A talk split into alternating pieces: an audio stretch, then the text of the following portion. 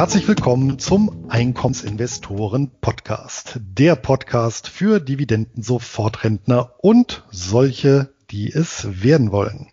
Mein Name ist Luis Pazos. Ich betreibe den Finanzblog nurbares ist wahres.de rund um das Thema Hochdividendenwerte und ausschüttungsstarke Geldanlagen. Auch von mir herzlich willkommen zu unserem Format. Mein Name ist Anton Gneupel und ich betreibe den YouTube-Kanal D Dividende, wo ich regelmäßig Videos für einkommensorientierte Anleger veröffentliche. Da die Welt der ausschüttungsstarken Geldanlagen so vielfältig ist, greifen viele Einkommensinvestoren auf Sammelanlagen zurück, um eine maximale Diversifikation zu erhalten. Bisher haben Luis und ich die sogenannten Closed-End Funds und Exchange Traded Funds besprochen und erklärt, wie wir diese für unsere Strategie nutzen. Dasselbe möchten wir heute nochmal für eine oft unterschätzte Art der Sammelanlagen machen, nämlich die sogenannten Holdings. Natürlich werden wir auch die mittlerweile 23. Folge des Einkommensinvestoren Podcasts mit der Bestimmung unserer beiden Hochdividendenwerte des Monats abschließen. Doch bevor wir jetzt direkt ins Thema einsteigen, schildert Luis nochmal kurz das Angebot unseres Sponsors. So ist es. Und der Sponsor dieser Folge ist auch diesmal CapTrader, der Online-Broker aus Düsseldorf und unsere Empfehlung für alle Einkommensinvestoren, die Wert legen auf ein kostenloses Depot, günstige Handelskonditionen und Zugang zu allen bedeutenden Weltbörsen. CapTrader bietet seinen Kunden durch die Anbindung an Interactive Brokers, eines der weltweit größten Brokerhäuser, die Möglichkeit, mehr als eine Million Wertpapiere an über 120 Börsenplätzen zu handeln. Ich habe es jetzt auch nicht selber überprüft, aber meiner Meinung nach dürften nahezu alle heute thematisierten Holdinggesellschaften ebenfalls bei CapTrader handelbar sein. Und der weitere Pluspunkt, das sind die äußerst niedrigen Gebühren, vor allem für den Handel an den für Einkommensinvestoren interessanten Börsen in Australien, Kanada und den USA. So kostet beispielsweise eine Kleinorder an der New York Stock Exchange gerade einmal einen Cent pro Wertpapier beziehungsweise mindestens zwei US-Dollar. Ja, und Kosten für die Verbuchung von Dividenden fallen ebenso wenig an wie laufende Depotgebühren. Damit können sich Anleger bei CapTrader selbst mit einer vergleichsweise niedrigen Einlage ein breit diversifiziertes Dividendenportfolio aufbauen. Ja, aufgrund des Preis-Leistungs-Verhältnisses sind wir beide auch schon längere Zeit äh, Kunden von CapTrader und nach wie vor hoch zufrieden. Zur Konto- und Depoteröffnung geht es über nur Bares ist Wahres de schrägstrich Cuptrader. Da gibt's auch noch für Neukunden ein kleines Geschenk. So viel zu unserem Sponsor und wie das frisch eröffnete Depot gegebenenfalls mit Holdinggesellschaften bestückt werden kann. Da kümmern wir uns jetzt drum.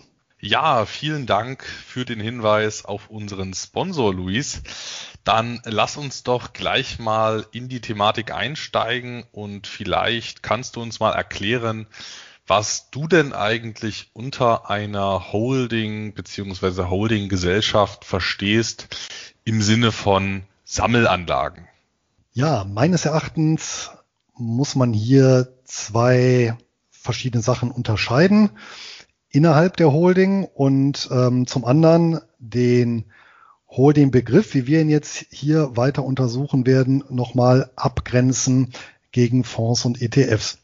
Also erstmal grundsätzlich ist ja eine Holding lediglich ein Unternehmen, was auch andere Unternehmen hält. In unserem Sinne einer Sammelanlage ist eine Holding eine rein vermögensverwaltende Kapitalgesellschaft ohne operative Geschäftstätigkeit, wo letztendlich auch der Aspekt der Vermögensverwaltung einem, einem operativen Betrieb ja, übergeordnet ist.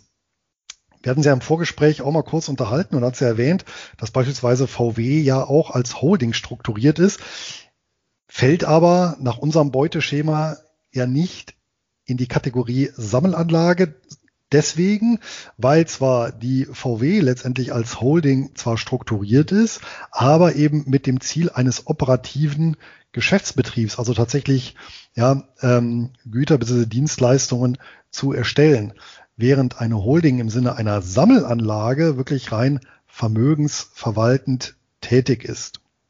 Das ist so einmal der, der reine Begriff der Holding und die entsprechende Fallunterscheidung. Und was ist jetzt der Unterschied zu anderen Sammelanlagen, wie zum Beispiel Fonds oder ETFs? Ja, also äh, beziehungsweise umgekehrt, was sind erstmal die Gemeinsamkeiten? Wir haben es jeweils zu tun mit einer eigenständigen juristischen Person. Ja, das heißt, ja, eine Holding ist eben eine Kapitalgesellschaft und als solche eben eine juristische Person im Gegensatz zu einer natürlichen Person, also einer Einzelperson wie du und ich. Ja, aber sie ist eben eine eigene, ja, rechtsfähige ähm, Organisation. So, und das ist letztendlich ein, ein Fonds oder ein ETF auch. Und beide sind eben auch rein vermögensverwaltend tätig. Das ergibt sich dann aus der Definition, beziehungsweise eben auch bei den Fonds oder ETFs aus, aus den Vorgaben bzw. Rahmenbedingungen. Und da sind wir auch schon bei den Unterschieden, nämlich der Regulierung. Ja, ähm, Holdinggesellschaften sind also Kapitalgesellschaften und unterliegen ja dem jeweiligen Unternehmensrecht des Landes, in dem sie beheimatet sind. Ja, aber ansonsten gelten sie eben als normale in Anführungsstrichen Unternehmen. Das ist bei Fonds und ETFs anders, da diese zumindest in allen Ländern der westlichen Welt mit entwickelten Kapitalmärkten ja bestimmten Regulierungen unterliegen, ja, eine besondere Aufsicht haben, ja, und natürlich sehr speziellen Rahmenbedingungen hier gehorchen müssen, ja, bei denen vor allem natürlich hier der Anlegerschutz Pate steht. Das war ja jetzt schon mal eine relativ umfangreiche Definition der Holding. Ich habe mir auch noch mal überlegt, wie ich das Ganze für mich zusammengefasst hätte in wenigen Stichpunkten. Also was ist eine Holding im Sinne der Sammelanlage? Und äh, für mich ist das eine geschlossene Beteiligungsgesellschaft, wo nicht laufend neue Anteile ausgegeben oder zurückgenommen werden und das Ganze ohne fondsähnliche Regulierung. Also es gibt schon äh, spezielle Holding-Regulierungen, also die sich dann auch durchaus von Unternehmensregulierungen unterscheiden können, nicht müssen, aber es sind dann eben äh, in der Regel keine fondsähnlichen Regulierungen, die, wie du bereits gesagt hast, meistens besonders streng sind.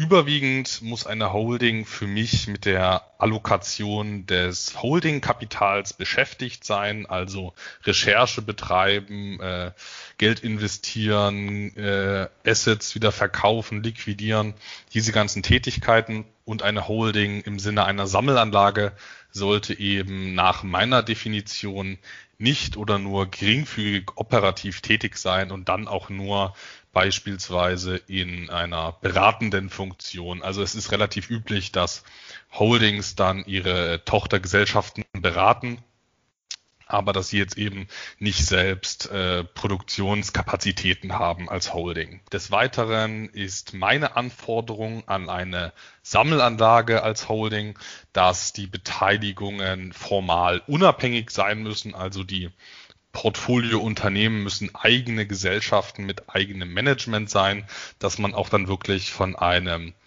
diversifizierten Portfolio sprechen kann, also dass man von einer Sammelanlage sprechen kann, weil wenn man, sag ich mal, nur eine Mutterholding hat und die alles entscheidet, dann wäre das äh, ja nicht wirklich dem Sammelanlagenbegriff entsprechend.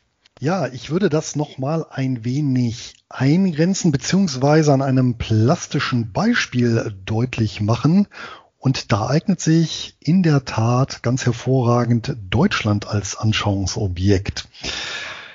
Anton, wusstest du, dass hier Holdings bzw. bestimmte Holding-Typen auch ein eigenes Gesetz haben? Nein, das wusste ich tatsächlich nicht.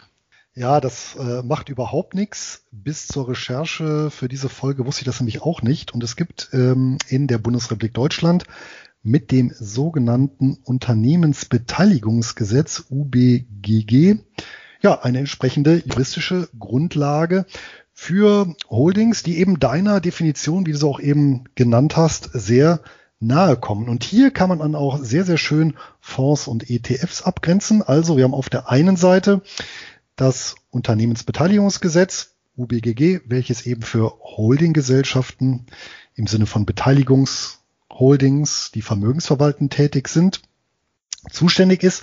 Auf der anderen Seite haben wir eben Fonds, zu denen auch in diesem Fall ETFs gehören.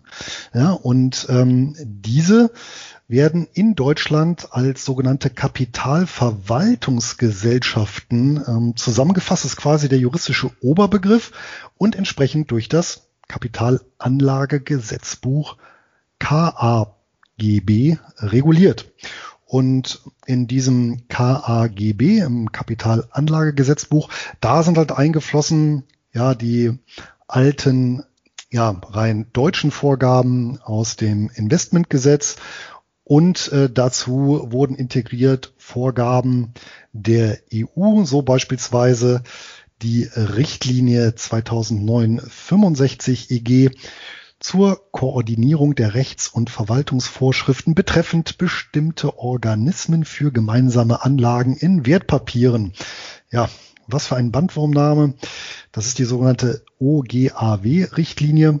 Und eine zweite Richtlinie, die ist weniger exklusiv, was den Namen angeht, mit der Nummer 2011-61 EU über die Verwalter alternativer Investmentfonds, das ist die sogenannte AIF-Richtlinie.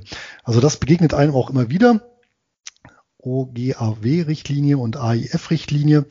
Ja, und wie gesagt, die werden alle im äh, Kapitalanlagegesetzbuch integriert und an dieses äh, doch recht üppige Regelwerk haben sich dann Fonds zu halten. Hinzu kommen dann auch noch spezielle EU-Regulierungsvorschriften, wie ähm, beispielsweise die äh, Richtlinie, äh, die am 3. Januar 2018 in Kraft getreten ist mit der Nummer 2014-65 EU über Märkte für Finanzinstrumente, kurz MIFID 2, die ist ja bei Einkommensinvestoren nicht ganz so beliebt. Ne? Also wir sehen ja schon allein auch der Auf, anhand der Auflistung, wir haben hier natürlich für Fonds und ETFs einen Wust an Bestimmungen.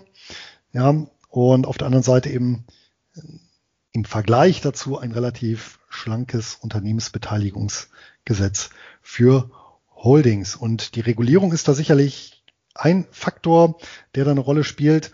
Ja, ähm, ein anderer, und das gilt dann wiederum international, ist natürlich die Mitbestimmung. Das heißt, als Anteilseigner eines Fonds oder ETFs habe ich ja keinerlei ja, Mitbestimmungsrechte, was jetzt das Fondsmanagement angeht. Ja, als ähm, Eigentümer eines Anteils an einer Holding, das ist dann wieder ein aktienähnliches Recht. Das heißt, hier ja, habe ich, also zumindest äh, theoretisch, äh, die Möglichkeit äh, mitzubestimmen. Äh, praktisch natürlich auch. Das heißt, ich kann dann auch eben zur Hauptverwaltung gehen und mein Stimmrecht wahrnehmen, beziehungsweise eben mein Recht als Aktionär, was zum Beispiel Auskünfte etc. angeht. So, und nach diesem doch eher theoretischen Ausflug wollen wir übergehen in die Praxis. Anton, welche Holdings sind dir denn so geläufig? Ja, mir sind einige Holdings äh, relativ geläufig, aber ich dachte, man könnte jetzt mal mit einer sehr bekannten anfangen, damit die Zuhörer mal ein bisschen ein Gefühl dafür haben, was sind das denn für Unternehmen? Und das erste Unternehmen, das ist Berkshire Hathaway. Und ich denke, die kennt eigentlich mittlerweile jeder. Das ist eine Beteiligungsholding, die von Warren Buffett und seinem Partner geleitet wird. Ursprünglich war das Unternehmen meines Wissens nach eine Textilfabrik, Aber Warren Buffett hat da über die Jahrzehnte äh, viel dran geändert und mittlerweile ist es ein Versicherungs- und Investmentkonzern. Also Warren Buffett nutzt die Liquidität aus dem Versicherungsgeschäft für Investitionen an der Börse, an den Kapitalmärkten. Und ich denke, diese Holding ist ja auch nicht zu Unrecht so bekannt. Äh, sie hat ja jahrzehntelang den Markt deutlich outperformt. Aber für uns Einkommensinvestoren ist der Titel leider nicht so spannend.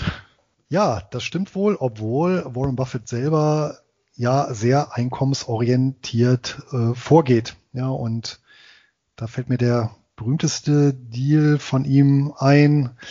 Das war ja im Zuge der Weltfinanzkrise letztendlich die ja ein Stück weit Rettung von Goldman Sachs, wo er übrigens mehrere Milliarden in Preferred Shares investiert hat, der Investmentbank somit das Eigenkapital gestärkt hat des Instituts und das hat er sich dann wirklich mit zehn Prozent Fixdividende pro Jahr vergolden lassen. Das am Rande. Ja, Berkshire Hathaway ist sicherlich die größte und bekannteste Holding. Letztendlich auch ein Stück weit Familienunternehmen, wenn man so möchte. Und das ist auch so ein auffälliges Merkmal. Überhaupt recht viele der international verbreiteten Holdinggesellschaften, insbesondere der größeren, verwalten das häufig auf andere Art und Weise gewonnene Vermögen von Familien. Die erste Holding, in die ich auch selber seinerzeit mal investiert habe, das war Anfang dann, glaube ich, auch der 2000er Jahre müsste das gewesen sein. Das war die Pargesa, die Pargesa Holding SA an der Schweizer Börse unter dem Kürzel PARG notiert, ist eine strategische Investmentgesellschaft für Großbeteiligung des Belgiers Albert Frère. Ja, ähm, ein Großindustrieller, der mit Stahlwerken reich geworden ist, ja, und äh, rechtzeitig sich aber von den Beteiligungen getrennt hat und diese dann eben in dieser Investmentgesellschaft investiert hat oder neu angelegt hat und ja, da ein weit verzweigtes Konglomerat an äh, Beteiligungen hält, äh, überwiegend an Großunternehmen übrigens. Ja, ähm, der Mann ist 2018 gestorben und hat somit ja ein Vehikel letztendlich, was er seiner Familie und ja, seinen Nachfolgern hinterlassen hat.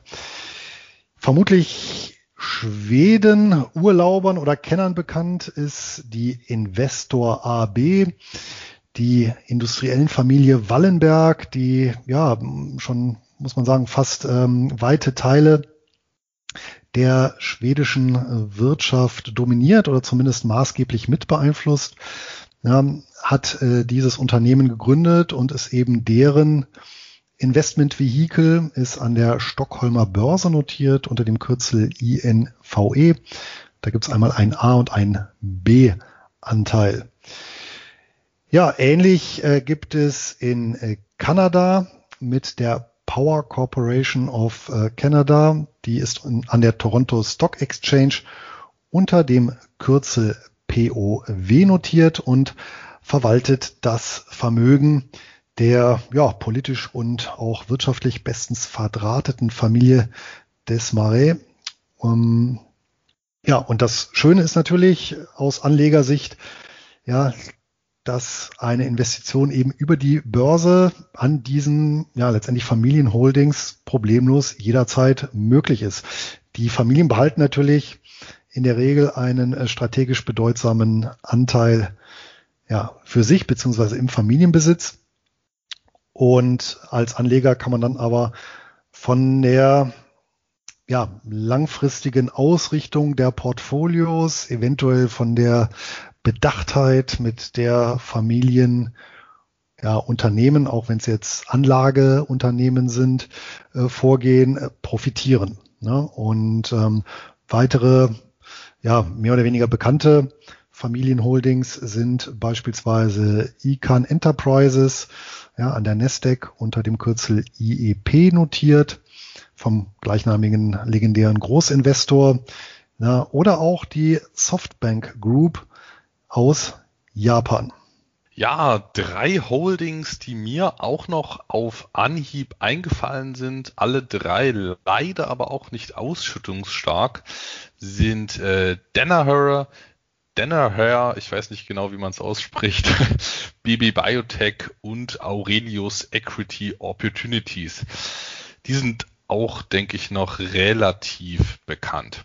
Ja, zu Aurelius, schön, dass du sie erwähnt hast, sonst hätte ich es gemacht, weil das äh, passt jetzt auch ganz gut in die Zeit. Ja, wir hatten jetzt ja im Januar, äh, Februar den Fall äh, GameStop, ja, also wo ähm, Hedgefonds oder Leerverkäufer eben auf fallende Kurse gesetzt haben und tatsächlich dürfte Aurelius innerhalb der letzten Jahre mindestens zweimal ähm, Opfer entsprechender ja, Attacken äh, geworden sein. Es gab jedenfalls einmal im Jahr 2017 und einmal auch jetzt im Jahr 2020 ja so sehr aggressiv geschriebene Studien. Ja, und vor allem die im Jahr 2020, die war wohl so aggressiv äh, geschrieben, dass er wirklich darauf aus war, wirklich äh, Misstrauen zu säen, dass sogar die BaFin vor dieser Studie gewarnt hat. Fakt ist allerdings, ähm, die Studien haben dazu geführt, im Jahr 2017, dass Aurelius um 40 Prozent nachgegeben hat, im Jahr 2020 immerhin um 10 Prozent. Ja, ähm, wobei dann natürlich noch äh, zusätzlich der Shutdown-Crash kam und das hat natürlich dann äh, die Kurse nochmal weiter gedrückt. Und ähm, wobei natürlich einen wahren Kern haben diese Studien eventuell doch beinhaltet. Ja, denn geradezu Aurelius, ja, gab es immer mal wieder Kritikpunkte, was eben die Unternehmensführung angeht. Ja, dazu kam gerade in dem Fall, ja, dass die Aktie im Freiverkehr gelistet ist und ja, dementsprechend wenig Auflagen hat. Ja, und wohl sehr bekannt ist die Holding für die doch relativ üppigen Gehälter ähm, und die ja, Beteiligung des Managements an den Verkaufserlösen, wobei die dann teilweise auch ähm, ganz ordentlich waren. Ja, also hier haben dann die Anleger über Dividenden partizipiert, auf der anderen Seite natürlich auch das Management. Und wenn man sich aktuell mal Aurelius anguckt, dann äh, werden die geschätzt zu einem Abschlag vom verwalteten Vermögen von 40 Prozent gehandelt. Da ist wahrscheinlich schon ähm, einiges der genannten Risiken oder einige der genannten Risiken eingepreist. Ja, zumindest gab es in der Vergangenheit bei Aurelius ja doch relativ üppige Dividenden. Ich glaube, aktuell sprudelt da das Geld nicht mehr ganz so schön für die Aktionäre, aber ja, gibt ja immer noch genügend andere Holdings, die bei uns ins Beuteschema passen und deswegen dachte ich, gehen wir doch jetzt mal dazu über. Und auf unserer Liste habe ich einen Titel, den hast du erst vor kurzem im Cash Call besprochen, CK Hutchison.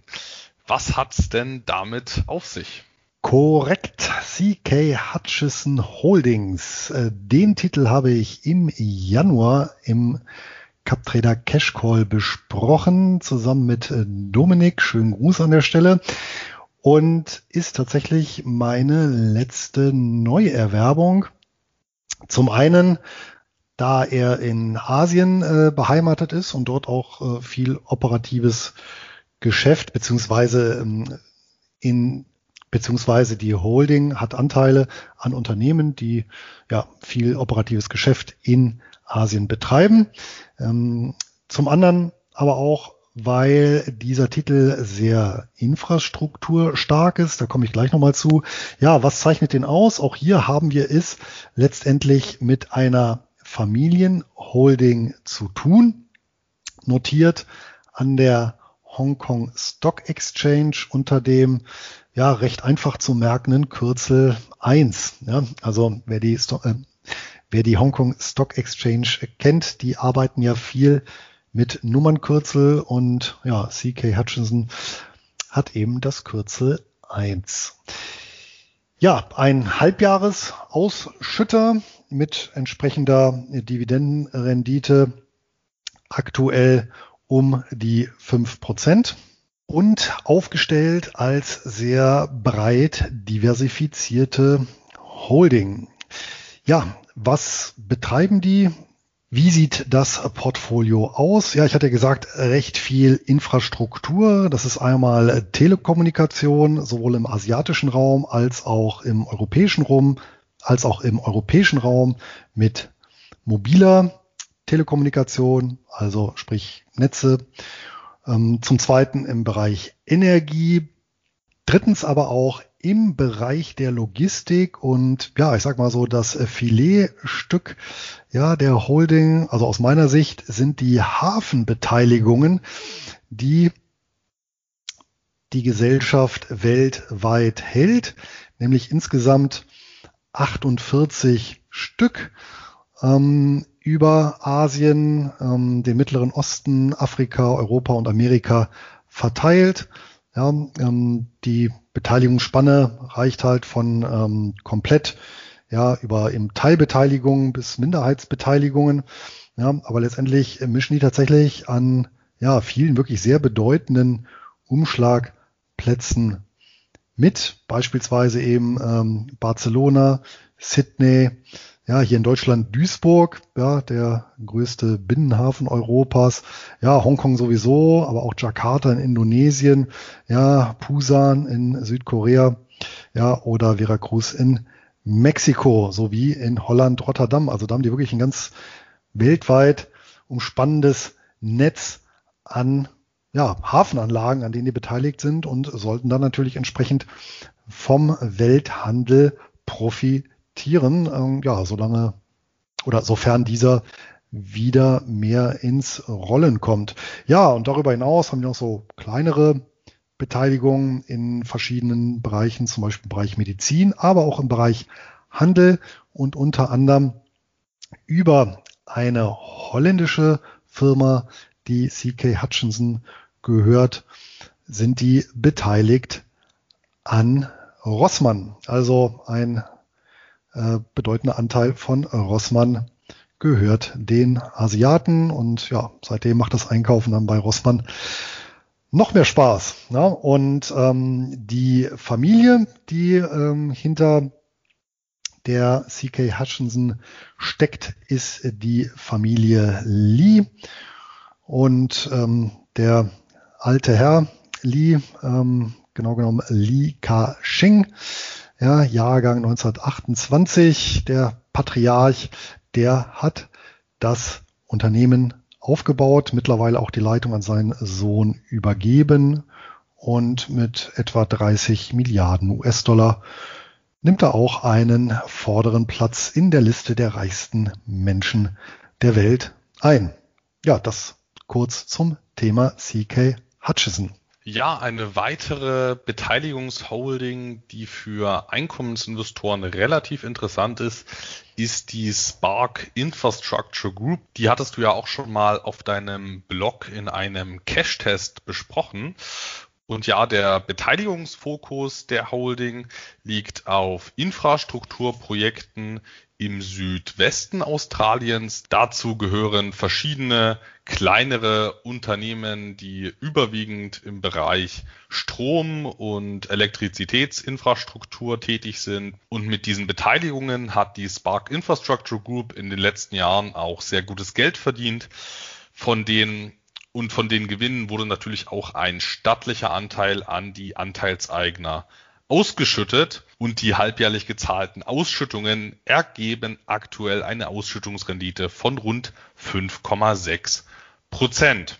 Ja, Luis, was gibt's denn noch so für ausschüttungsstarke Holdinggesellschaften? Ja, vorab noch der Hinweis, Spark Infrastructure bin ich auch selber investiert seit vielen Jahren. Wenn mich nicht alles täuscht, ist das mittlerweile der Wert, den ich am längsten durchgängig bei mir im Einkommensdepot habe.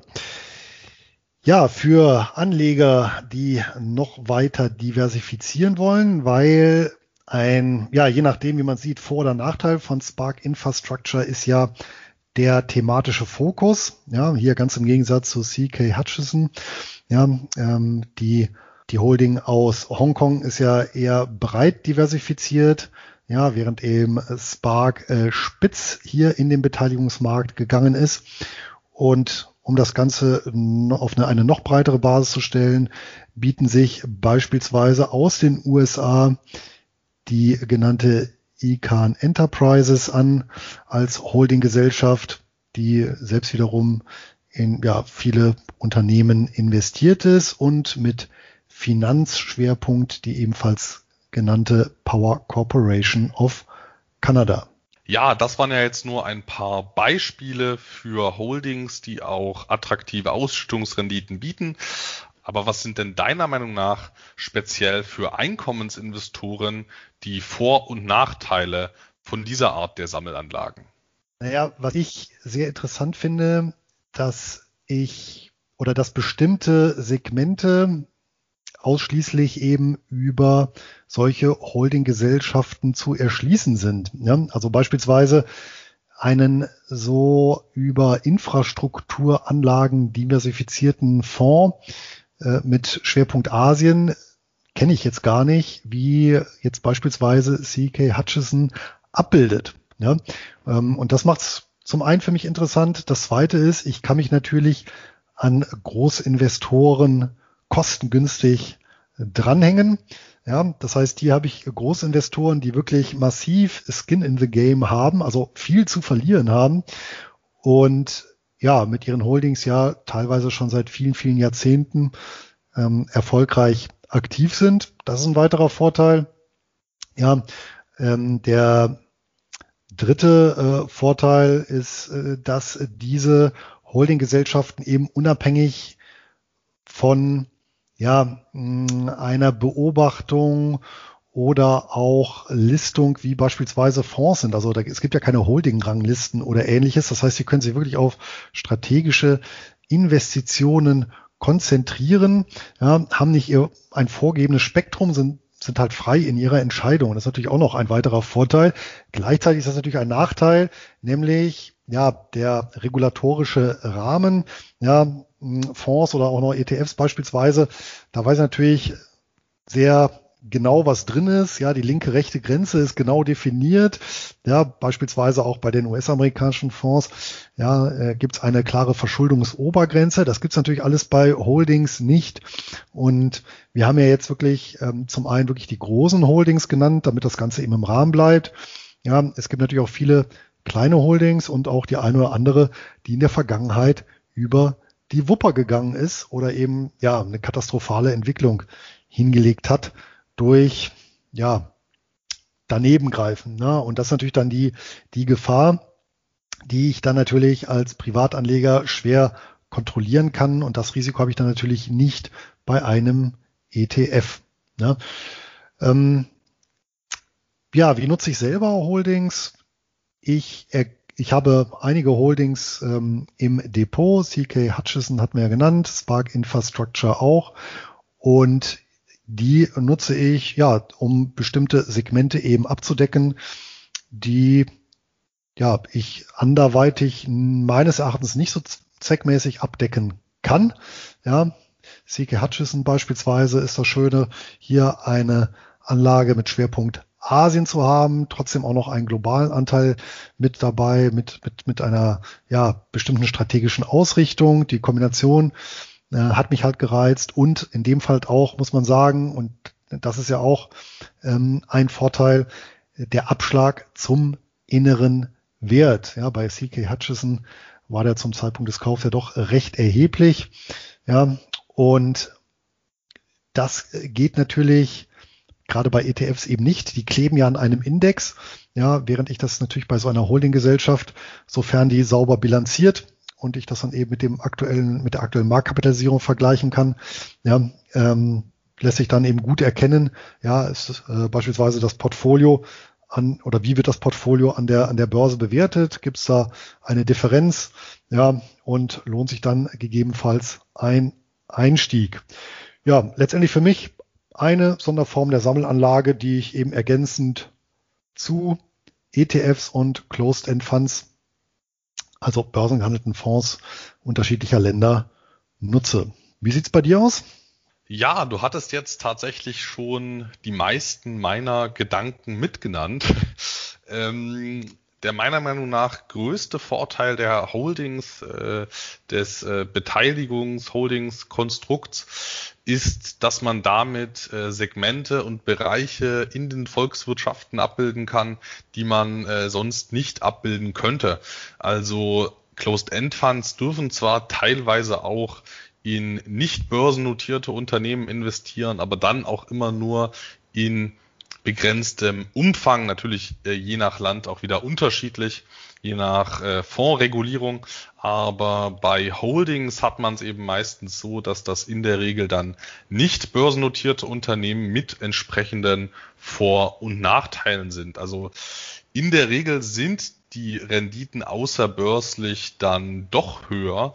Auf der anderen Seite sind natürlich auch die Risiken höher, weil die Transparenz eben so auch nicht gegeben ist. Also ich meine, hohe Transparenz sorgt dann dafür, dass dann viele Anleger in solche Unternehmen, in solche Märkte investieren und dadurch die Renditen sinken. Aber ja, es ist für mich einfach ein sehr äh, spannendes Instrument zur Akzentuierung meines äh, Portfolios, so nenne ich das mal. Ich würde mir jetzt nicht eine äh, Kernposition im Portfolio aufbauen im, in, in, der Form eines Holding, in der Form einer Holding, weil mir dann doch die äh, Regulierung relativ wichtig ist.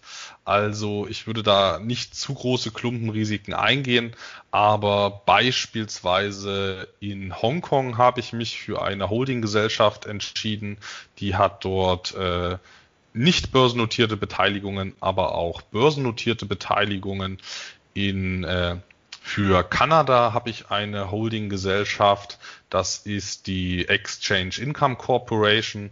Die ist dort an verschiedenen kleineren und äh, mittelgroßen Unternehmen beteiligt, zahlt monatliche Dividenden und ja, so ein Segment in der Wirtschaft könnte ich sonst mit meinen typischen Instrumenten gar nicht abbilden. Aber das ist wie gesagt nur eine Akzentuierung und äh, keine äh, Kernposition.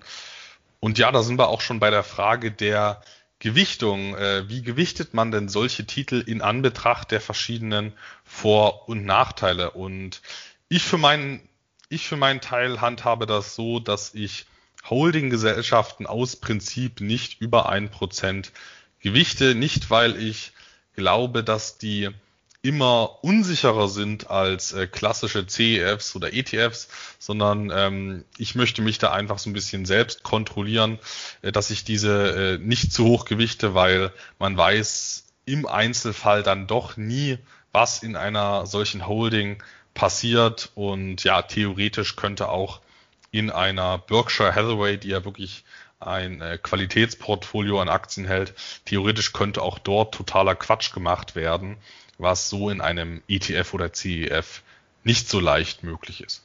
Aber wie handhabst du das? Hast du da eine Obergrenze oder machst du das mit deiner üblichen Positionsgröße? Die Akzentuierung des Portfolios, das hast du wirklich sehr schön gesagt, Anton. Das werde ich mir merken.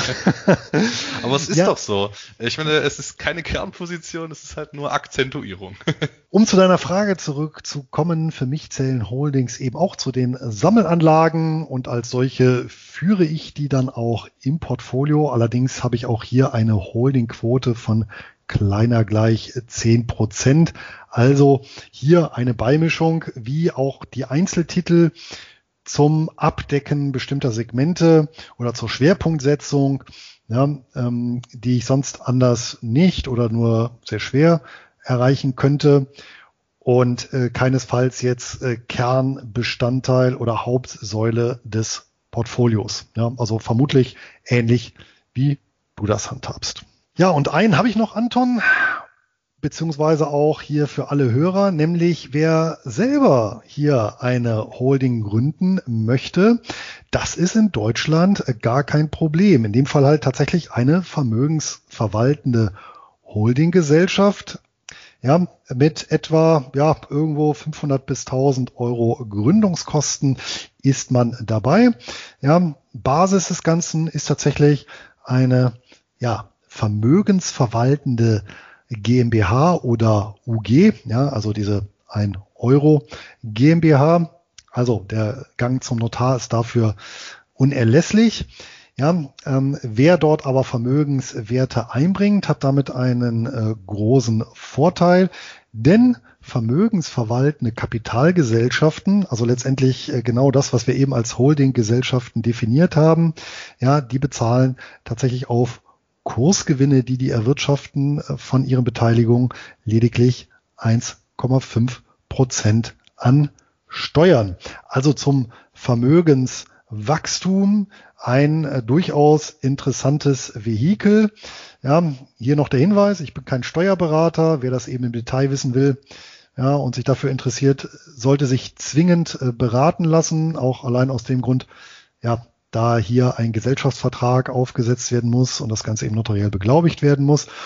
Ähm, für Einkommensinvestoren allerdings eher unzweckmäßig, denn da fällt tatsächlich eine doppelte Besteuerung an. Ja, ähm, zum einen eben die Quellensteuer, die ist zwar anrechenbar auf die ähm, Körperschaftssteuer, das ist dann ganz analog ja zur Abgeltungssteuer von Privatpersonen. Ja, allerdings ja unterm Strich fällt eben dann einmal in der Gesellschaft ähm, Körperschaftssteuer unter Anrechnung der Quellensteuer an, sowie eben Gewerbesteuer. Also da sind wir Pi mal Daumen bei den 30 Prozent. Ja, auch wenn diese Dividenden eben thesauriert werden und werden die dann ausgeschüttet, dann fällt auf Ebene des Anlegers, also sprich des Eigentümers der GmbH oder UG, noch einmal Abgeltungssteuer an. Ja, es gibt natürlich Gegenmaßnahmen, das Ganze zu gestalten, steuerschonend. Beispielsweise kann der Gesellschafter, ja, in dem Fall eben Eigentümer der GmbH oder UG, dieser ein Gesellschafterdarlehen geben, ja, mit einem äh, fixen Zinssatz und sich im Prinzip damit selber ein Einkommensvehikel konstruieren. Ja, allerdings Achtung, hier auch unbedingt das Ganze mit dem Steuerberater klären, auch dieses Gesellschafterdarlehen. Ja, denn wenn man da zum Beispiel zu hohe Zinssätze wählt, dann wertet das Finanzamt das Ganze als verdeckte Gewinnausschüttung.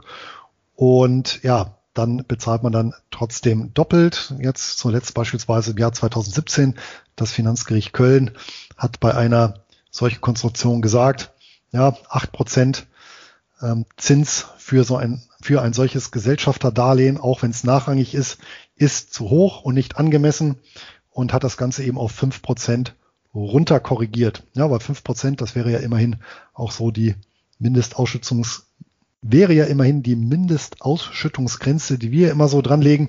Also von daher durchaus für interessierte Investoren eine Überlegung wert, ja, die eigene Holding-Gesellschaft.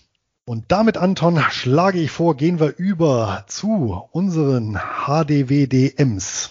Wir hatten ja heute schon einige Beteiligungsholdings aus dem asiatisch-pazifischen Raum besprochen und deswegen dachte ich mir, nehme ich da gleich noch einen spannenden, nehme ich da gleich noch einen spannenden Titel aus der Region und ja, das ist der Keppel Infrastructure Trust.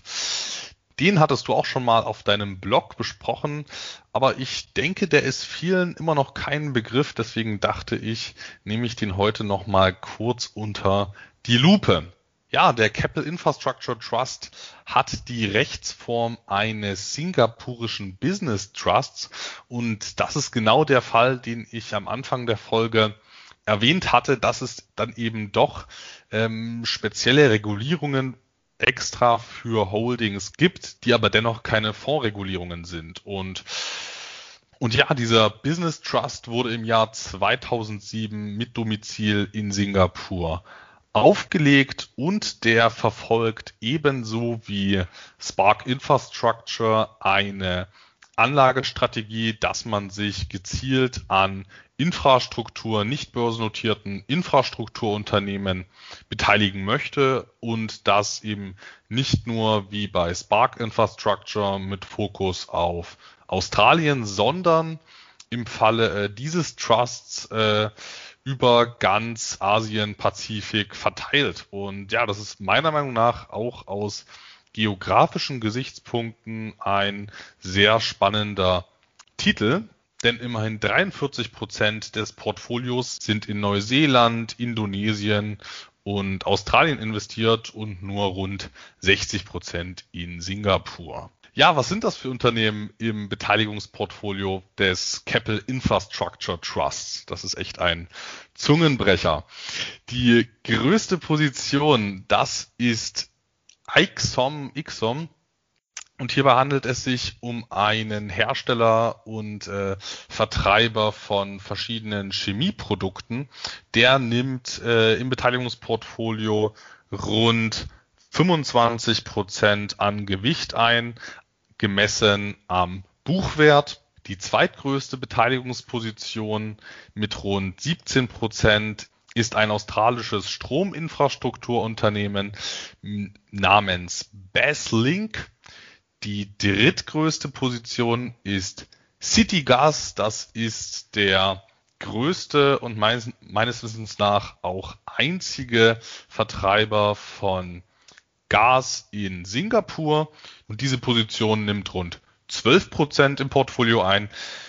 Die vierte Position ist dann sowas, da könnte man sich wieder streiten, ist Capital Infrastructure Trust eine Holding, also eine Sammelanlage oder zählt das jetzt schon zu sehr als operativ tätiges Unternehmen? Denn die viertgrößte Position im Portfolio ist die Keppel Merlimo Cogan Plant, ein von Keppel verwaltetes Gaskraftwerk. Und das ist eben so ein Punkt, wo ich sagen würde, ja, das ist vollständig im Besitz des Keppel Trusts. Das ist jetzt keine Beteiligung an einem Unternehmen, aber ja, der Wert nimmt jetzt eben nur mit äh, einem niedrigen zweistelligen äh, Prozentbereich nur eine geringe Rolle im Portfolio ein und deswegen würde ich dann noch sagen, dass das immer noch dem Sammelanlagen und Holding-Begriff entspricht, aber da kann man sich streiten und die Übergänge sind da sowieso fließend ähm, von einem operativ tätigen Unternehmen zu einem Beteiligungsunternehmen. Und ja, was der Keppel Infrastructure Trust auch noch macht, das ist das Geschäft rund um die Wasseraufbereitung und Müllverarbeitung, Recycling, aber auch Verbrennung. Und ja, da hält der Trust auch noch einige Beteiligungen an Unternehmen, aber dazu gehören auch noch äh, Entsalzungsanlagen für die Süßwasser für die Süßwasserversorgung Singapurs. Also ja, verschiedene kleine Geschichten. Insgesamt ist der Trust wirklich sehr gut diversifiziert äh, im Bereich Infrastruktur äh, zugegeben, zugegebenermaßen. Und mit diesem Beteiligungsportfolio ist der Capital Infrastructure Trust aktuell 2,74 Milliarden Singapur-Dollar wert. Das sind ungefähr 2 Milliarden Euro. Das Ganze zahlt und dieses ganze Geschäft zahlt sich bisher auch wirklich sehr für die Aktionäre aus. Dividenden werden nämlich dreimal im Jahr gezahlt bei einer aktuellen Ausschüttungsrendite von 6,76 Prozent, also durchaus äh, nicht unattraktiv. Die Ausschüttungsquote liegt ebenfalls im grünen Bereich mit leicht über 80 Prozent der Funds from Operations. Hier habe ich mal wieder die Funds from Operations als Grundlage genommen, weil es sich ja hier um ein sehr kapitalintensives Geschäftsmodell handelt mit vielen Abschreibungen und da würde der klassische Gewinn ein, keine wirkliche Aussagekraft haben.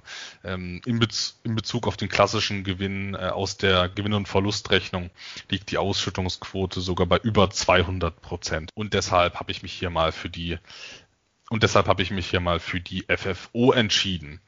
Die Steigerungsrate der Dividenden war in den letzten Jahren durchaus positiv, aber in 2020 wurden, wurden die Ausschüttungen gesenkt, weshalb die Steigerungsrate wieder bei Null ist und die, Dividendenserie, und die Dividendenserie wurde somit auch gebrochen. Also seit 2020 wird hier wieder etwas weniger gezahlt Die Verschuldungsquote, die ist Infrastruktur- und Versorgerunternehmen typisch relativ hoch bei gut 75, bei bei gut 75 Prozent. Hier muss man aber auch noch dazu sagen, hier werden die Schulden der einzelnen Unternehmen mit in die Bilanz des äh, Capital Infrastructure Trusts mit aufgenommen. Also hier darf man nicht glauben, dass der äh, Capital Infrastructure Trust mit äh, so einem Riesenhebel dann auch noch in selbst gehebelte Unternehmen investiert. Also das ist auch nochmal so ein wesentlicher Unterschied zwischen Holdings und ähm, Fonds. Die Kursentwicklung war direkt nach der Auflage sehr negativ. 2007 äh, aufgelegt, ging es dann im Rahmen der Finanzkrise ordentlich nach unten.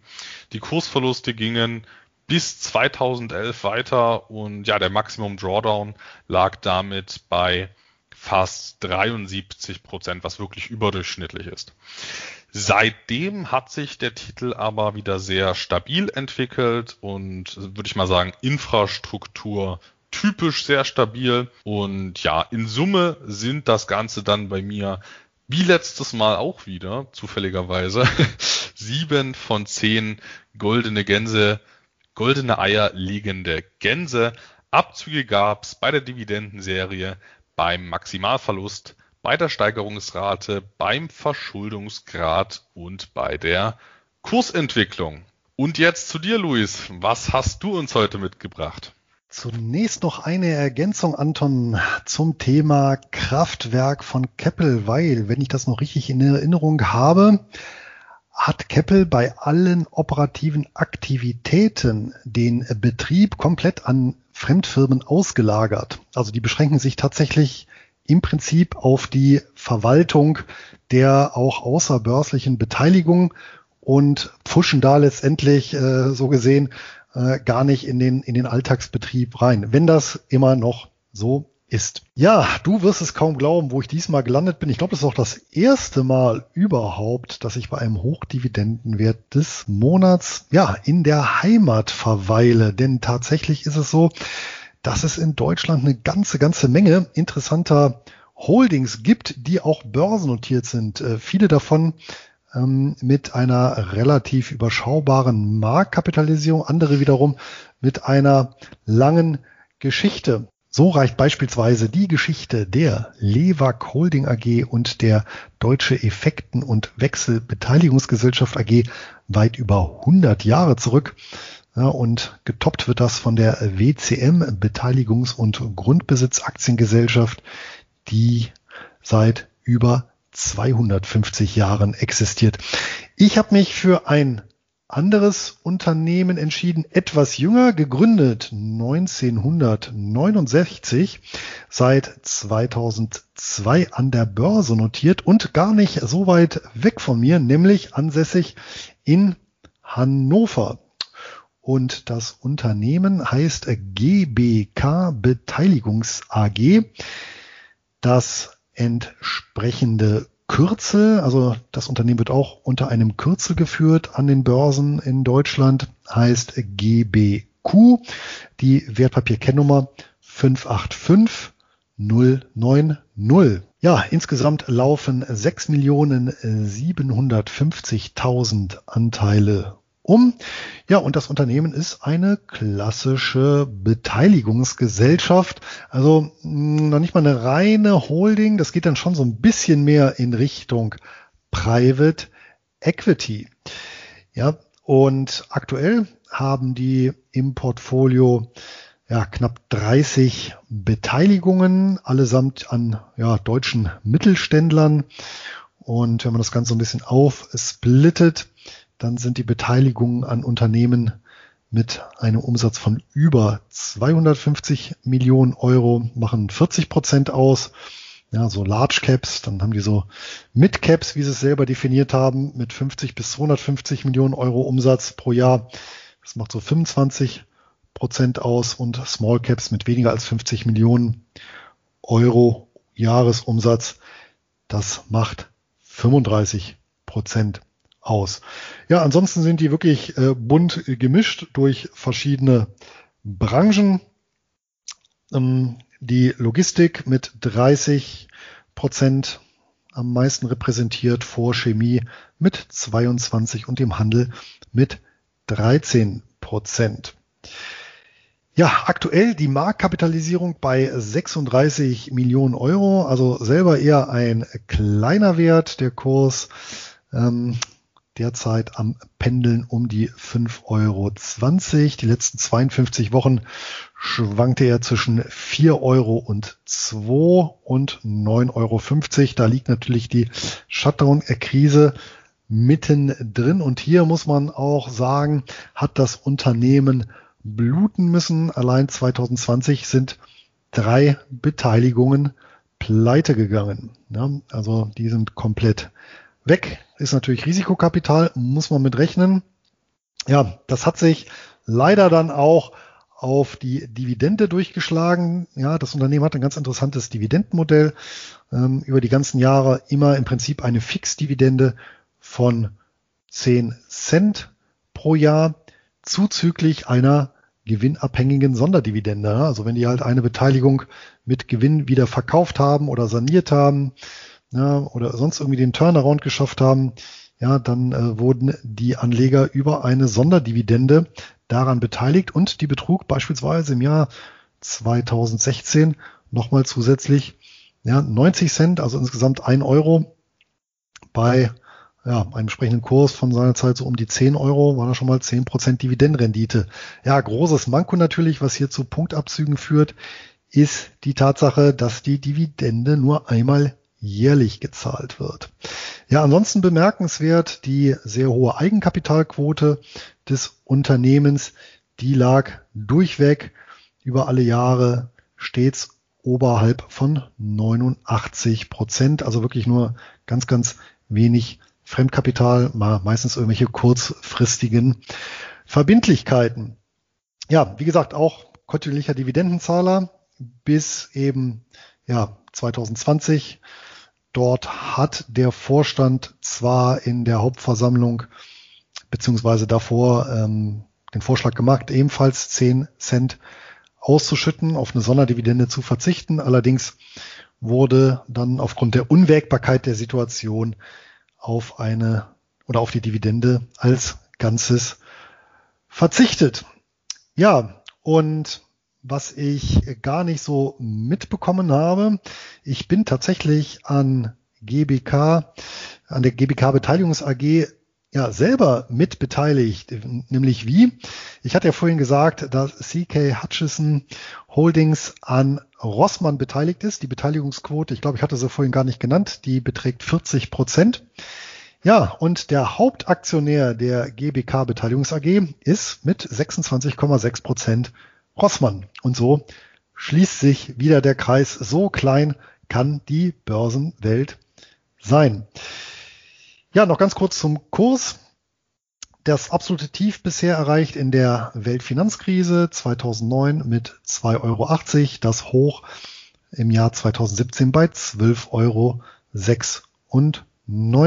Übrigens, äh, die Holding hat sich tatsächlich registrieren lassen als alternativer Investmentfonds, weil die eben ja im Schwerpunkt Private Equity ähm, betreiben und ja, vor dem Hintergrund eigentlich eine ganz interessante regulatorische äh, Geschichte, denn zum einen gilt für dieses Unternehmen, für die GBK, das Unternehmensbeteiligungsgesetz, ja, UBGG, was wir anfangs erwähnt hatten, als auch ja, die Regulierung als Investmentfonds nach dem Kapitalanlagegesetzbuch KABG hier ja im Rahmen der AIF-Richtlinie. Ja, und handelbar, hatte ich auch gesagt, an den ja, bedeutenden Börsen Deutschlands, ja, hier unter anderem beispielsweise der Börse Stuttgart unter dem Kürzel GBQ.